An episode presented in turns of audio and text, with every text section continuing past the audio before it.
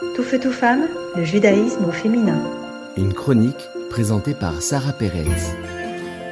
Bonjour à tous. Aujourd'hui, nous parlons de la paracha Teruma. Teruma qui veut dire prélever.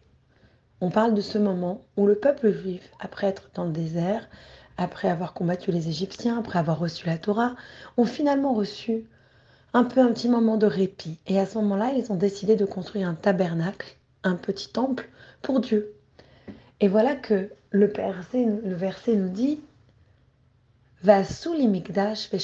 betocham. Créez-moi un temple, créez-moi un, tabernacle, leur demande Dieu, et je résiderai parmi tout le monde. Normalement, Dieu devrait dire j'y résiderai, qu'il résidera dans le tabernacle, dans le temple. Mais non, Dieu utilise le pluriel. Donc la fin du verset semble grammaticalement incorrecte. On devrait lire j'y habiterai, pas j'habiterai chez vous. Et pourtant, c'est évidemment pas une erreur. Il y a une leçon ici très présente. Une leçon qui est très belle. Oui, Dieu veut habiter parmi chacun de nous. C'est un récit qui est vraiment un tournant dans la vie du peuple juif après leur sortie d'Égypte. Jusqu'à présent, même si Dieu avait largement pourvu à tous leurs besoins, les gens continuaient à se plaindre et ils avaient l'air ingrats. C'est très facile de prendre pour acquis ce à quoi nous sommes habitués. Et pourtant, pour la première fois depuis qu'ils avaient quitté l'Égypte, il leur a été demandé de devenir des participants actifs dans la relation avec Dieu. La construction de ce temple, de ce Mishkan, ainsi que le don de ces matériaux, commençait à transformer justement le peuple en donateurs au lieu d'être seulement des bénéficiaires. Il est dans la nature humaine d'être fier, d'apprécier les choses que nous créons nous-mêmes, que ce soit un délicieux gâteau, une belle challah ou un projet de bricolage.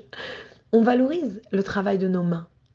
Quand Dieu a ordonné au peuple juif de construire le Mishkan, en fait, il leur a redonné ce qui leur manquait, qui était leur dignité humaine.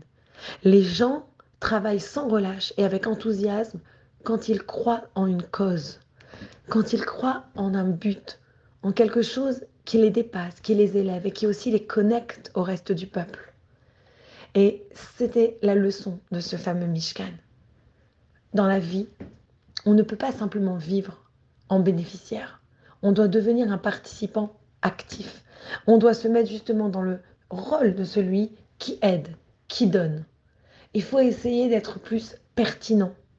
C'est tellement important de prendre sa vie en main.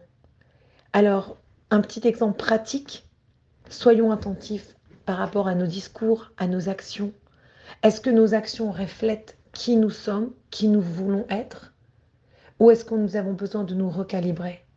En ce moment, malheureusement, nous n'avons pas encore tous les otages à la maison. Qu'est-ce que nous faisons? En parlons-nous sur nos réseaux sociaux? Euh, Moi, je sais personnellement, je me balade avec mon pull. Free Our Hostages, libérer nos otages. Dans ma voiture, j'ai marqué Bring them home, ramenez-les à la maison. Mais je sais que chacun, c'est personnel. Et ça pourrait être un exemple. Comment passe-t-on d'être passif à une personne active, à une personne qui s'investit dans sa communauté et dans la société? Bonne journée Tout feu, tout femme, le judaïsme au féminin.